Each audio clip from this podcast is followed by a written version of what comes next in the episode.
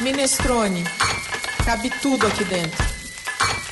Hoje, no podcast Minestrone, o assunto é docinho. O tema é mel. Vamos desvendar um fascinante território natural em que as grandes estrelas são as abelhas. Para compor a nossa roda de conversa, nossos convidados são amantes da iguaria e produtores de meles brasileiros de primeira qualidade. O casal Eugênio Basile e Márcia Basile são os criadores da MB, Mel de Terroir, e o Márcio Rinaldi, que produz mel no sítio Córrego Verde e é membro da diretoria da APACAME, a Associação Paulista de Apicultores, criadores de abelhas melíficas europeias. Olá, ouvintes do podcast Minestrone. Eu sou a Cláudia Violi, jornalista e cozinheira. Que alegria gravar mais um podcast sobre comida e bebida, sobre o prazer da alimentação e todas as reflexões dela provenientes. O podcast Minestrone faz parte do portal minestrone.com.br, um site da internet que trata de gastronomia de forma inclusiva. Tudo que se refere a comida e bebida e à mesa é assunto para gente. Como na sopa italiana, que leva o nome minestrone, em que cabe um pouco de tudo: feijão, macarrão, caldo, carnes, legumes e verduras, no site também cabe um pouco de tudo. Nós falamos de ingredientes, de receitas, drinks, de cursos, escolas de produção, manufatura de alimentos, de cultura, de filmes, livros, personalidades e até de religião. Enfim, tudo que tem a ver com gastronomia. Nesse episódio, nós vamos falar sobre mel. Sim, o alimento produzido pelas abelhas, que é gostoso além de ser excelente para a saúde. Além disso, os meles têm especificações que nos levam a um mundo tão fantástico que eu não tinha nem a ideia de que era isso tudo. Quando comecei a pesquisar mel, própolis, geleia real, o mercado, a harmonização, etc., eu descobri um mundo novo e muito saboroso, né, André Faltin? Uhum. A André está comigo hoje no estúdio na condução da primeira gravação em tempos de quarentena. E foi dela a ideia de a gente falar de mel. Como vai, querida? Oi, Clau, tudo bem? Oi, convidados. Muito feliz de estar aqui pessoalmente e à distância também, voltando a nossos temas de alimentação. Eu sou Andréia Faltin, sou cozinheira, professora e curiosa de todos esses temas que tangem a gastronomia. É um prazer enorme trazer e falar um pouquinho sobre esse universo dos meles. É um produto que não é tão consumido no Brasil, mas acho que é um mercado que abre e a diversidade aumenta cada vez mais. Então é um assunto muito interessante. Andréia, parceira, que bom que estar com você hoje aqui pessoalmente. Eu estava muito ansiosa e com muita saudade. Eu também. Quem nos acompanha desde a primeira temporada dos podcasts Minestrone já conhece o nosso jeitinho de tratar os temas. Sabe como é o modelo que a gente criou e que também, de vez em quando, nós fazemos um pouco diferente. No início dessa quarentena, nós ficamos alguns meses sem gravar, principalmente porque a gente entendeu que era um tempo que todo mundo precisava se entender com essa realidade tão nova. Nesse esforço de adaptação a esse isolamento social, surgiram muitas lives, inúmeros cursos, oficinas virtuais, além de uma oferta de filmes, séries, conteúdos em streaming que, pelo menos para mim, foram além do que eu conseguia consumir, do que eu conseguia estudar, do que eu conseguia ver.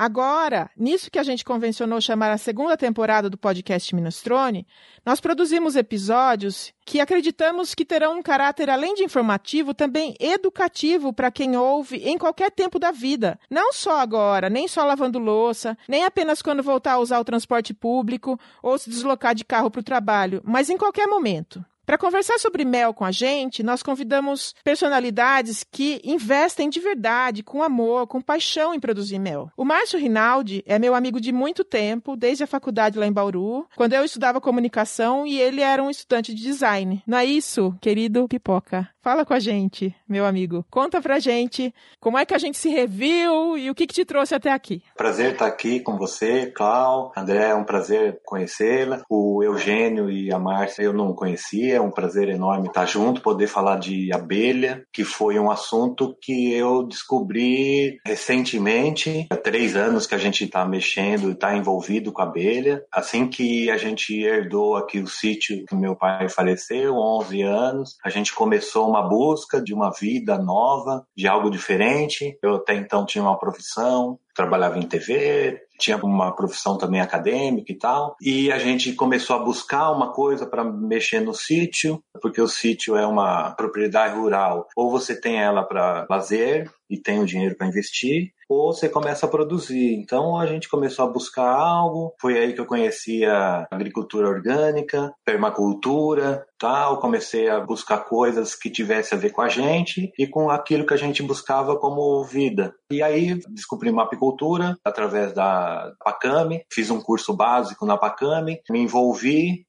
e foi aí que a gente mergulhou de cabeça na apicultura. E agora vai estar aqui para dividir um pouquinho dessa história linda com a gente. Bem-vindo, Márcio. O nosso outro convidado, não conhecia a Márcia em outro momento, mas o Eugênio eu conheci numa palestra que ele deu numa universidade que eu dou aula, e eu me apaixonei instantaneamente. Assim, a primeira vez que eu provei mels nativos, depois a gente vai falar um pouquinho sobre a diferença de abelhas nativas e abelhas europeias africanas, né? Se eu não estou usando a nomenclatura errada. E foi quando eu falei para Cláudia que a gente precisava trazer esse conhecimento também um pouco diferente para o nosso podcast, para ampliar toda essa informação que a gente tem sobre esse tema e quem sabe trazer um pouquinho de inspiração para as pessoas provarem cada vez mais, usar cada vez mais na gastronomia o mel e provar e se informar cada vez mais. Então, Eugênio, produtor e criador da MacBee, né, como a Cláudia falou, como você está? A gente quer ouvir um pouquinho também de vocês dois, da história de vocês, da história da empresa. Você podem contar um pouquinho pra gente? Primeiro, pessoal, muito obrigado pelo convite, obrigado, Cláudio, obrigado, André, Márcio. Sempre é bom estar com outros apaixonados pelas abelhas. Todas essas conversas são sempre muito deliciosas. Eu queria, André, só fazer um comentário importante. Essa aqui também é uma empresa feminina, uhum. embora a nossa história seja muito parecida com o Márcio, a empresa começou com a Márcia. Ai, que legal. A Márcia que teve a ideia, ela que desenvolveu esse projeto. Boa tarde a todos, queria agradecer o convite também e já mergulhar na minha história, então, porque a gente tem muita coisa belada para falar para vocês aqui hoje, muita coisa doce sobre esse universo feminino encantador. Eu tinha uma fábrica de calçados aqui em São Paulo, trabalhei na área de couros e calçados durante vinte e tantos anos, e aí eu acabei, por uma questão pessoal, tendo que fechar essa fábrica e acabei ficando ociosa aí por alguns meses visualizando a fazenda com um futuro não muito próspero, eu comecei a pensar o que, que eu poderia tentar de alternativa nas culturas locais para poder diversificar. E aí uma pessoa mais apaixonada do que eu por abelha, se é que pode haver, teve na minha fazenda e me falou que eu não poderia me desfazer da fazenda antes de descobrir a vocação da minha terra e me deu uma primeira colmeia e me indicou que eu colocasse uns platôs de pedra muito grandes ali, eu estou perto da Pedra Grande em Atibaia, a primeira colmeia. Meses depois, eu caminhando por esse local, eu olhei para essa colmeia e eu vi que ela literalmente ela estava explodindo, vazando mel praticamente. E ali eu entendi que a fazenda tinha uma vocação inexplorada ainda. A partir desse ponto, eu comecei a mudar toda a cultura da fazenda, fazendo com que a fazenda servisse às abelhas, não o contrário. Então hoje a fazenda é um campo de flores, quase que inteirinha, para que elas possam literalmente mergulhar na alimentação de janeiro a dezembro sem nunca faltar nenhum tipo de alimento para elas. E aí o Eugênio vai continuar contando como que ele entrou é, dentro dessa colmeia. Eu só não quero esticar muito a conversa, a gente vai embora, mas enfim, a Márcia começou o negócio, eu ajudava porque eu fazia consultoria em estratégia, eu participei da MB desde o primeiro dia, mas quando eu conheci os meles das abelhas nativas, eu pirei. Eu sempre tive paixão por gastronomia e aí a gente começou a fazer a conexão do mel de abelha nativa com a gastronomia. Aí a MB começou a ter sentido e eu fui me envolvendo cada vez mais. Aí eu abandonei tudo e passei a me dedicar integralmente às abelhas. Muito obrigada a vocês por participarem, os três. Eu e a Andréia estamos aqui um pouco tensas porque a gente ainda está na adaptação dessa coisa à distância, né? Sim. né? Mas faz parte desse momento. A ideia é que todos fiquem em casa mesmo, quanto puderem. Então, para nós é uma alegria que vocês tenham topado fazer esse programa com a gente, esse episódio com a gente à distância. Andréia, e a gente tem um resuminho aí de mercado, vamos falar de números para depois a gente ser corrigida pelo Márcio, a Márcia e o Eugênio? Vamos sim. Antes eu acho importante a gente falar que mel é produzido pelas abelhas a partir do néctar que elas coletam das flores, né? Igual a Márcia falou que a fazenda tá cheia de flores, é importante a gente entender um pouquinho da onde vem o mel. Né? Elas processam esse néctar com enzimas digestivas e depois armazenam o mel nos favos. A gente tem uma produção no Brasil, um dado do IBGE de 2017 foi o dado mais atual que a gente encontrou hoje hoje de uma produção anual de média de 41 mil toneladas, né? Isso falando do mel da abelha que é mais difundido, não das abelhas nativas. Depois, se vocês tiverem dados, Eugênio e Márcia até falem um pouquinho sobre isso pra gente. Eu achei um outro dado bem interessante, uma comparação do consumo, que o brasileiro não ultrapassa um consumo anual de 100 gramas de mel, mas um europeu consome em média um quilo e meio de mel por capita. Eu acho que é uma diferença importante aí. Bom, a gente tem uma informação também sobre o mercado de exportação, né? A Europa só consegue produzir 60% do mel que consome, ou seja, a gente tem um mercado aí para explorar com meles brasileiros e o maior produtor mundial, até onde a gente tem informação, é a China, seguida por alguns outros países que também são exportadores, entre eles a Ucrânia. Eu acho que um ponto importante, a gente vai falar muito de mel, mas a gente não pode esquecer que todo o setor da apicultura é muito essencial para a agricultura também. Então a gente tem uma preocupação com a saúde das abelhas e até a presença delas e a biodiversidade que elas trazem no papel da polinização das flores, né, e das plantas cultivadas e silvestres. Muito bem. Agora então a gente vai entrar nas perguntas para virar uma roda de conversa mesmo, de verdade, como o Minestrone sempre se propõe. Aí eu queria que vocês três pudessem contextualizar para o ouvinte do Minestrone a diferença dos tipos de abelha que existem, né? Por que, que a gente fala de abelha africana, europeia, melífica europeia e fala de abelha nativa? Essa é uma informação que possivelmente a maior parte dos ouvintes do Minestrone não tem. Vamos lá? Opa, então, eu acho interessante até a história da apis mellifera aqui no Brasil, porque a gente tem as nativas, que são por volta de 300 tipos de abelha nativas aqui do Brasil. Cada abelha nativa tem a sua flor específica, né, que ela vai polinizar e vai buscar o néctar. Já a apis mellifera, né, a europeia, ela é universalista, ela procura todos os tipos de flores que tiver, ela é mais diversificada. O que é legal falar também, quem trabalha com nativa tem um apelo mais conservacionista, precisa ter uma grande produção, trabalhar bastante, assim, porque ela produz pouco mel, em vista da apis mellifera, né, que é a europeia. A apis mellifera, ela foi trazida aqui no Brasil já pelos jesuítas, o pessoal já trabalhava com a abelha europeia, que era mansa, né? Ela era tranquila de se lidar. Agora, assim, recentemente, na década de 1950, né, no final dessa década, um pesquisador trouxe um enxame da África e ele tinha uma outra dinâmica e ele africanizou todas as europeias aqui do continente americano. Então mudou todo o manejo dessa abelha. É um fato interessante. Então durante um bom tempo, os apicultores, quem trabalhava com a europeia parou de trabalhar, porque ela começou a picar, ficou agressiva, mudou o manejo. Então houve agora uma retomada do trabalho com a abelha europeia africanizada. Tem uma demanda grande de produção, de consumo. A primeira coisa que eu gosto de falar para quem está nos escutando é deixar bem claro que são dois mundos diferentes. Não é tudo mel. Existe o mundo das apis ou das africanizadas e existe o mundo das abelhas nativas. Se as pessoas fizerem essa divisão, fica um pouco mais claro para entender o mundo. E tudo nesses dois mundos tem algumas diferenças. Isso vale na parte ambiental, social e na parte de gastronomia.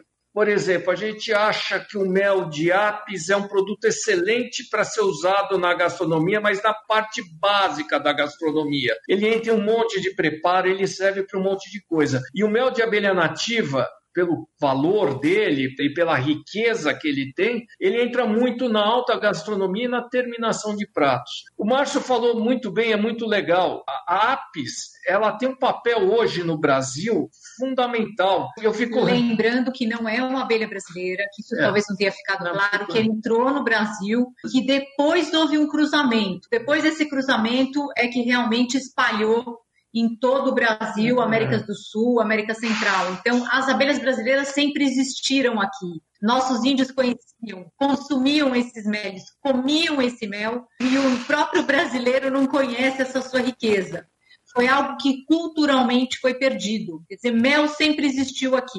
mas ninguém conhecia as abelhas nativas é, ao ponto que hoje as pessoas, quando vão no supermercado, quando se fala em abelha, as pessoas pensam que existe só uma abelha. E a abelha que as pessoas conhecem, por um acaso, não é brasileira, e vocês já falaram, existem cerca de 300 espécies de abelhas brasileiras. E a gente tem um mundo para descobrir, e quando a gente sempre pensa né, muito nos números que vocês falaram, no Brasil consome-se 15 vezes menos mel per capita do que na Alemanha, mas 25 vezes menos do que na Suíça. Quer dizer, a gente tem um potencial de crescimento gigante. Mas aí é uma visão muito de brasilidade minha e da Márcia, porque quando a gente vira meliponicultor. Meliponicultor é o que trabalha com as abelhas nativas e apicultor o que trabalha com as abelhas apis. Nós trabalhamos com os dois. Mas o, o Márcio falou uma coisa que é muito legal. A gente vira muito conservacionista e a gente vira muito brasileiro. Então a gente recebe direto falando: não, mas vocês precisam exportar porque a gente entende que o mel de abelha nativa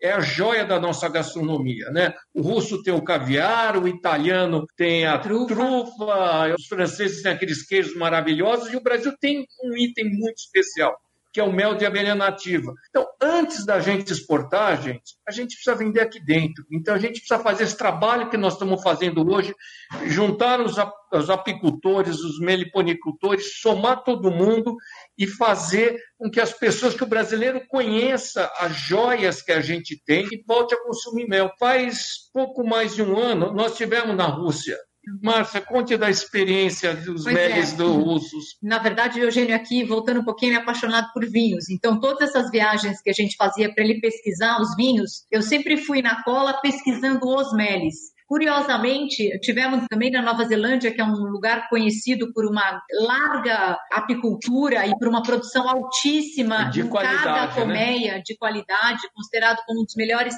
meles que tem no mundo. Mas aí a surpresa é o seguinte, gente, provando uma quantidade enorme, mas enorme mesmo de meles no mundo todo, a gente chega à conclusão que nenhum país tem a nossa qualidade de mel. Quando eu falo qualidade, é a diversidade, a pluralidade das nossas matas que se transforma em um sabor genuíno e único. Tranquilamente dá para dizer que o mel mais gostoso em termos de diversidade de paladar é o brasileiro.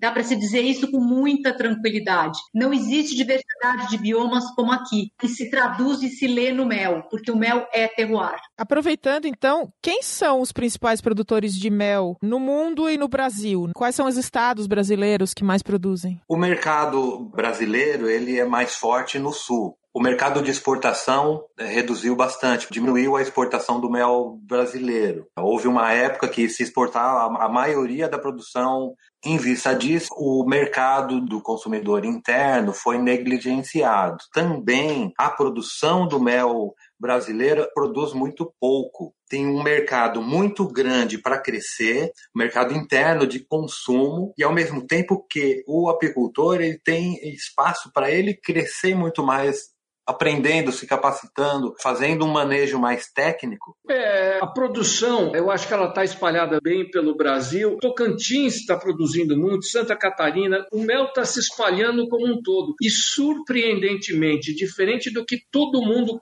pense. Nós temos muita produção de mel de abelha nativa que está faltando escoamento. Temos alguns projetos específicos no norte e no nordeste, alguns tocados por ONGs, outros pelas universidades, que estão gerando produções de mel bem grandes, que vai ter espaço para a gente espalhar por todo o, o que faz a gente chegar à conclusão que o problema não está exatamente na produção, o problema está no consumo. O que, que acontece? Nós estamos falando de um país, de uma cultura de cana-de-açúcar. Portanto, desde o momento em que a criança nasce, a nossa infelicidade é que a mãe tem a, a ideia brilhante de colocar dentro de uma mamadeira açúcar e não mel. Então, no momento em que você já introduz esse alimento maléfico para uma criança, o mel vai sempre ser visto e continuar a ser visto como um remédio.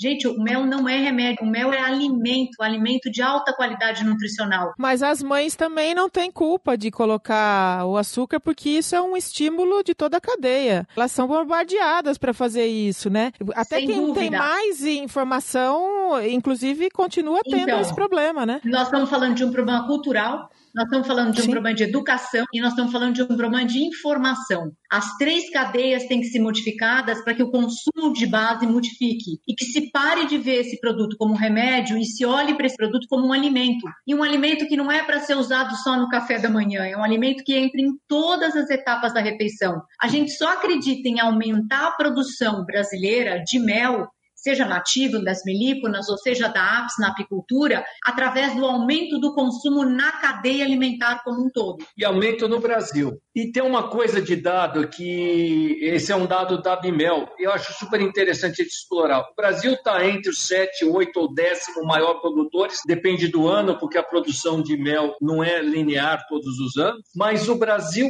poucas pessoas sabem além de ter o melhor mel do mundo, que a Márcia falou, e a gente bate a mão no peito em qualquer lugar, o Brasil tem a maior produção de mel orgânico do mundo. Orgânico. orgânico. Não necessariamente certificado. Orgânico. Esqueça o selo. Todo o mel silvestre é orgânico, porque ele está inserido perto de alguma mata e está inserido perto de local de vegetação múltipla e esses meles são orgânicos. Estima-se que 70% do mel que o Brasil produz seja orgânico, que é uma coisa surpreendente, né? Vocês falaram importante de passar essas informações para o consumidor, né? Eu tenho uma dúvida recorrente. Eu tive uma família que era apicultora. Minha tia, por parte de pai, produzia mel, então eu tenho uma família diferente, que eu cresci com mel de vez com açúcar. Tive esse privilégio. Mas eu ainda mesmo assim, quando não tenho mel da minha família, eu tenho a dificuldade de entender o que, que seria um mel de qualidade, como que eu entendo, como eu identifico esse mel quando eu sou um consumidor que vai estar tá olhando para a prateleira ali do supermercado? Boa pergunta. Essa pergunta é linda e assim eu acho que a gente só tem uma resposta, tem que seguir o modelo europeu.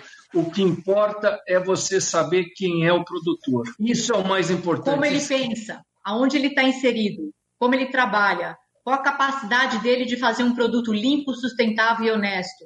Qual é a capacidade dele de transmitir essa informação para o seu consumidor? Isso é o que vai diferenciar qualquer opção dentro de um supermercado, qualquer produto então, que você vai comprar, essa é a consciência que a gente quer despertar no então, nosso consumidor. Em geral, para qualquer alimento, gente. Isso conheça vale o seu produtor, isso o europeu faz demais, isso vale para o queijo, isso vale para o vinho, isso vale para um monte de coisa. Conheça o seu produtor ou conheça o supermercado. Qual que é a diferença das características do mel de abelhas nativas para o mel de apis? De forma generalista, a gente gosta de pensar sempre em dois mundos. Então, o mel de apis e o mundo da abelha nativa. O mundo da apis tem um produto um pouco mais homogêneo, ele é caracterizado sempre por baixa umidade, alta doçura e um mel com acidez muito baixa, um mel mais plano. No mundo das abelhas nativas, a primeira coisa que diferente, importante, é que a gente tem mais água e essa água faz com que esse mel fermente e dessa fermentação sai uma acidez muito alta. Então a gente tem um mel pouco ácido de um lado e muito ácido do outro. A gente tem um mel bem doce, o de apis, e a gente tem um mel menos doce da nativa. A gente tem no, no apis um mel com pouca complexidade e a gente tem na mel nativa um mel com muita complexidade. Como a apis tem pouquíssima umidade e muito açúcar, então o mel de apis já é um conservante natural. Então, muito embora ele tenha leveduras lá dentro, esse mel não fermenta. Ele é um produto estável que dura anos, séculos, milênios. Fora da geladeira, inclusive. Fora, ah, deixem fora da geladeira, é sempre uma dica. Mel de apis não se põe na geladeira. O mel de abelha nativa, por conta dessa quantidade de água maior e menos açúcar, aí as leveduras trabalham, fazendo com que esse seja um produto vivo e que vá se mudando com o tempo. Então, a hora que você junta abelha diferente, local diferente e leveduras diferentes, aí você vai chegar numa quantidade, numa diversidade de meles nativos, assim... Absurda, é. absurda, gente. O termo é esse, absurdo. Então... E, e a diversidade de tudo em relação à comparação. Por exemplo, você pega um mel do Maranhão, o mel de uma abelha chamada tiúba, que é da região do Maranhão, e você pega uma abelha que tem no Brasil inteiro, que é a jataí, são meles altamente complexos e diferentes. Não tem similaridade em sabor. E o que identifica não é a abelha, é exatamente você fazer um registro, uma fotografia da onde, quando, em que tempo, em que período esse mel foi coletado. E ele não vai se repetir, nunca. E não tem mel melhor, hein? Uhum. Não existe isso. O meu melhor mel é o mel bem feito que você goste. Então a gente pode falar de terroir tanto quando a gente fala de abelhas nativas como quando a gente fala de apis. É uma moda no mundo definir os produtos por terroir. Uhum. Isso os vinhos ensinaram, mas daí veio na moda o café, o azeite, o chocolate.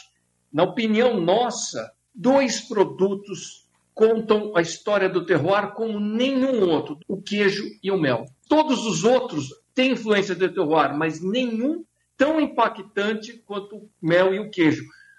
Por quê? Por conta das leveduras, que variam muito de local para local e impõem condições muito distintas. E o Brasil, não dá para imaginar um mel produzido na Amazônia ser Não. igual a um mel igual do Cerrado e ser um mel diferente daquelas montanhas altas de Santa Catarina. As maravilhas que a gente tem aqui são incríveis. Aproveitando essa questão do terroir, eu assisti há um, um tempinho atrás, há umas duas semanas, uma matéria no, no Globo Rural falando sobre aluguel de abelhas. E aí eu queria entender um pouco como é que isso funciona. Eu queria que o ouvinte do Minestrone entendesse um pouco sobre essa questão desse novo mercado que existe de aluguel de abelhas, tanto no sentido da produção do mel, quanto na melhora da qualidade produtiva de determinadas plantas, né? Seja laranja, café ou qualquer outra. Vocês poderiam contar um pouco pra gente se vocês conhecem isso, se estão envolvidos ou não, se já ouviram falar? O aluguel de colmeias, ele veio para o apicultor como mais uma forma de renda. Na verdade, ele está trabalhando a polinização, a polinização terceirizada. Dependendo, um grande produtor de café, ele contrata o apicultor para ser instalado assim umas caixas de abelha para ele ter um aumento na produção do café. Né? Comprovadamente, um cafezal aumenta a produção em 30% do, de produção. A gente primeiro precisa entender que o principal produto da abelha não é mel, não é pólen, não é cera. Principal produto das abelhas é a polinização. E a gente sempre separa em dois mundos. Mas aí, como o Márcio falou desde o começo, como a gente é um pouco mais conservacionista, a gente gosta da ideia, não é de levar a abelha daqui para cá. A gente gosta da ideia, você tem uma cultura e é importante a abelha, crie suas abelhas no local. Não precisa ficar transportando de um lado para o outro. Por duas razões muito simples. Primeiro que no transporte de colmeias, gente, para quem não sabe, muitas abelhas são aniquiladas, são mortas. Não tem outro jeito de você transportar uma colmeia sem matar uma grande parte. E segundo, que locais de grande, grande, grande, enorme extensão de culturas, qualquer monocultura, vai dar para a abelha um único alimento durante um período muito longo, o que vai acabar afetando a saúde dessa colmeia. Porque, como nós, elas precisam de alimentação diversa. Alimentação diversa significa prato colorido e muitos alimentos sempre variando. E ela não vai ter isso por um determinado tempo. Então, a gente particularmente não compartilha porque é um certo sofrimento gerado para as colmeias. Mas a gente apoia, tá certo. A apicultura só existe nos Estados Unidos hoje por conta do aluguel de colmeias. Se não tivesse aluguel de colmeias, não tinha apicultura nos Estados Unidos, porque o preço do mel não paga o produtor, e isso sustenta uma cadeia importante lá. Então, nós não somos radicais nisso, mas a gente gosta muito mais da ideia. Se você tem uma cultura de café e, de fato, melhora 30% o desempenho dela, tenha suas abelhas na sua propriedade de café. É isso que a gente defende. E é mito ou é verdade que as abelhas estão sendo extintas no planeta? Verdade. Vamos dividir de novo em dois mundos. A gente só sabe que as abelhas europeias estão sendo extintas e é verdade. O Márcio talvez traga algum número mais surpreendente para nós. Agora, imagine das abelhas brasileiras sem ferrão que simplesmente não existe estatística. Quando vocês falaram de consumo de mel e de, de tudo, sempre só se fala de abelha convencional. Desculpa te interromper, mas eu imagino que seja realmente muito mais difícil, porque, na verdade, quando a gente fala de Brasil, a gente fala de monocultura, a gente fala de soja, né? Quando a gente fala de Brasil, a gente não fala de produção de mel, a gente fala de cultura em larga escala e de agrotóxico. Clau, é surpreendente como, dentro da sua verdade, que é inconteste que o Brasil tem largas monoculturas, o Brasil tem áreas de preservação gigantes e por isso que o Brasil tem maior produção de mel orgânico do mundo. Então tem muito lugar para você produzir mel de excelente qualidade longe das monoculturas. Até porque as fazendas organizadas corretamente, elas têm que ter 20% de reserva legal. E nessas reservas legais, você pode fazer, você pode fazer seus produtos lá. Aí é uma coisa muito pessoal da MB ou da Márcia do Eugênio a gente combate até que o mel não seja monofloral, porque o monofloral induz a monocultura. E a gente importou a cultura europeia, a gente importou a abelha e a cultura. Então, pela cultura europeia, você define o mel pela florada. Então, mel de eucalipto, de açapeixe, de laranjeira, ou mel silvestre. A gente tem muita diferença com o mercado. A gente acha que só existe o mel silvestre. Esse é o mel que a gente tem que valorizar. Igual a Márcia falou, onde a abelha vai comer um monte de coisa, ela vai escolher o que ela quer e ela vai trazer a fotografia, o gostinho daquele terroir para a gente sem a gente induzir nada. Bom, primeiro eu vou falar dos agrotóxicos, que é o grande problema, é o que mata a apis. A apis a gente vê porque tem o controle, a gente está mais em cima. Eu fico imaginando na questão da nativa, né, a sem ferrão, o que, que deve perder de enxame de abelha sem ferrão, porque a gente não tem controle. São não. poucos meliponicultores que, assim, que trabalham. Se apicultor já é pouco, meliponicultor são em menor número ainda. Essa questão dos enxames estarem acabando tem realmente vários motivos que eu particularmente acho o maior problema é do agrotóxico. O uso desenfreado é problema para a abelha e é problema para a sociedade. A questão da florada, do terroir, como o Eugênio e a Márcia chamam, realmente tem tudo a ver. É o que eu costumo chamar mesmo do DNA do local. Eu tenho aqui na minha região, onde eu estou aqui em Nazaré Paulista, aqui nessa área, a gente tem muito capixingui. O capixingui, ele abre a florada, vem o, o açapeixe também, né? Vem o capixingui com açapeixe, logo vem o angico e outras árvores aqui nativas que elas vão abrindo. Ao decorrer da temporada, a característica do meu mel, ele vai alterando. O mel do início da florada, da temporada, que tem a predominância do capixingui, ele tem uma característica diferente do meu mel que vai ser produzido no final da minha temporada. Você falou muito de tempo, de ciclo, de florada. Eu fiquei com uma pergunta aqui que eu acho que é importante, talvez bem básica, mas como que é o ciclo dessa produção? Eu chamo de colheita ou chamo de extração de mel? Tem um termo correto? Ah, de colheita mesmo, né? A gente colhe. Nossa temporada do mel aqui vai começar em setembro, que abre as flores e tal.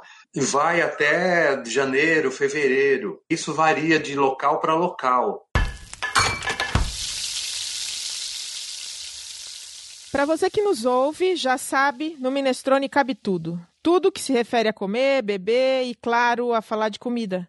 Você quer participar do Minestrone? Suas sugestões e interação são mais do que bem-vindas. Se você nos acompanha nessa deliciosa conversa com convidados tão especiais e especializados em temas de gastronomia, é porque você gosta de tudo isso. Então, o que você gostaria de ouvir? Acesse o site www.minestrone.com.br o Minestrone é um território inclusivo e democrático, sem juízo de valor. Cabe tudo aqui dentro: comida, bebida, ingrediente, temperos e até mel. Fique por dentro de tudo o que cabe aqui acessando as redes sociais. Nós estamos no Instagram, no Facebook, no Twitter, no LinkedIn. E antes de encerrar esse episódio, vou avisar que a gente vai gravar um segundo episódio agora e vai pôr no ar um segundo episódio sobre mel, porque o assunto não acabou. Então, neste episódio especificamente, eu gostaria que os nossos convidados nos dessem a dica do podcast Minestrone. Márcio, você trouxe uma dica pra gente? A forma que eu adoro comer mel, se você pegar o mel cristalizado, bater, bater, bater, bater, bater, ele vai ficar bem pastosinho.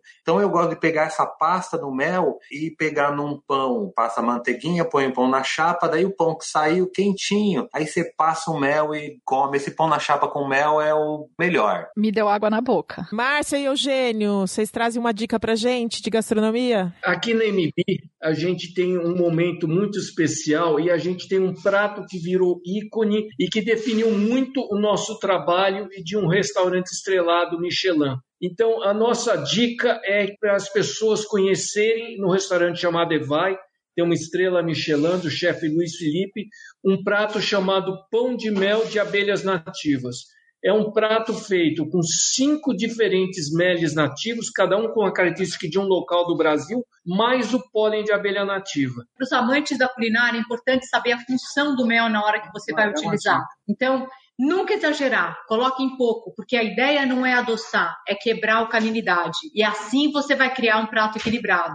Olha, duas dicas que já levam a gente para o nosso podcast número 2 sobre melis. Não percam, hein? Exatamente. Posso falar minha dica? A dica da Andréia, gente! Minha dica não é uma dica, minha dica é uma provocação para você, ouvinte. Vá num mercado, vá num empório, procure conhecer um mel de abelha nativa. Prove, é diferente. Uma vez que você vai colocar na boca, você vai achar que até não é mel, não é o mel que você conhece. Abra suas experiências, prove algo novo e prove o mel de abelha nativa. E eu também tenho uma dica.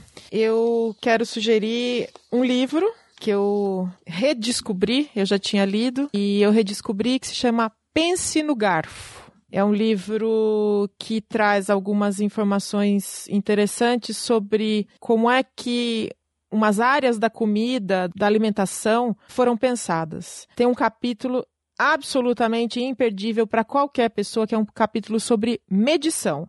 A gente não para para pensar, quando a gente vai fazer uma receita, no que diz respeito a uma xícara.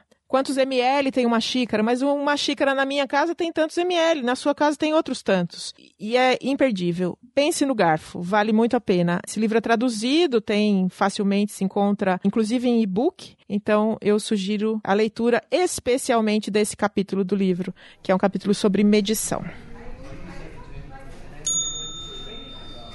E agora vamos encerrar o primeiro episódio sobre mel do podcast Minestrone e a gente tem a hora do jabá. É uma criação desse ano, dessa segunda temporada. Então, eu quero que os nossos convidados possam falar dos seus produtos especificamente. Contem como é que a gente acha vocês, quais são as plataformas, quais são os principais produtos que vocês vendem. Façam a sua propaganda. Então, a gente está aqui no sítio Córrego Verde. Aqui no sítio a gente tem o apiário e tem o ateliê de gravura que está no sítio, está eu, a Tânia, minha esposa, a Tânia que é artista, e o Ulisses, que a gente está junto no apiário, o Ulisses, nosso filho. Tem o, o Ateliê Gravural no Instagram e Sítio Córrego Verde. Eu não sei ainda se a gente acho que está sem endereço fixo. A gente está divulgando pouco, porque o que a gente vem produzindo tem vendido bem entre os amigos, tá? O WhatsApp. Então, assim, quem quiser nosso contato, entre em contato com a Clau, ela passa o nosso WhatsApp. Na divulgação do podcast, na página do podcast, vão estar todas as informações relacionadas a esse episódio. Todas as referências que nós demos e também as referências dos nossos convidados. Agora vamos falar da MB também. Nós gostamos muito de divulgar o nosso projeto, muito mais do que o produto, porque a gente entende que o projeto está acima do que a gente produz. Então a gente tem um Instagram bastante ativo, convido as pessoas para conhecerem o Instagram arroba mbmel. E claro, www.mb.com.br, MBEE com dois Es, e lá a gente tem aproximadamente 70 produtos de abelha e a gente tem uma coisa que a gente se orgulha muito que a gente aprendeu na pandemia a ser acolhido e acolher outros parceiros. Então na nossa lojinha depois da pandemia a gente abriu um lugar chamado Mercadinho de Artesanais, onde a gente recebe, como a gente recebe amigos na nossa sala de visita, produtores de queijos, de azeites, de vinhos, de café, chocolate, café. Nossa, uma delícia, virou uma bagunça. Então a gente adora ter o produto dos amigos pequenos produtores que vivem o mesmo projeto e o mesmo sonho com a gente e estão lá no nosso mercadinho. A novidade desse mês é que a gente lançou a primeira cerveja de mel de abelha nativa.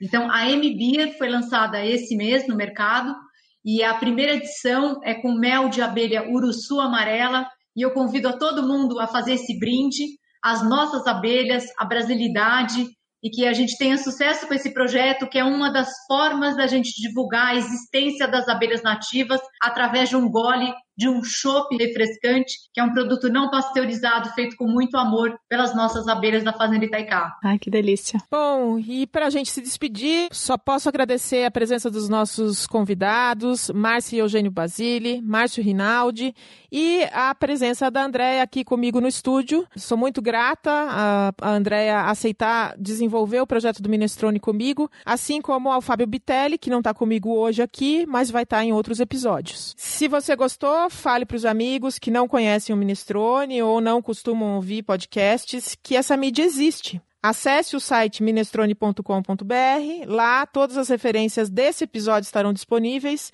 além das dicas. E então, até o próximo podcast Minestrone. Muita gratidão a todos. Gratidão, foi uma delícia falar sobre esse tema tão doce com vocês.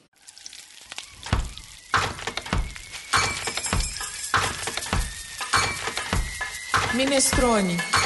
Cabe tudo aqui dentro.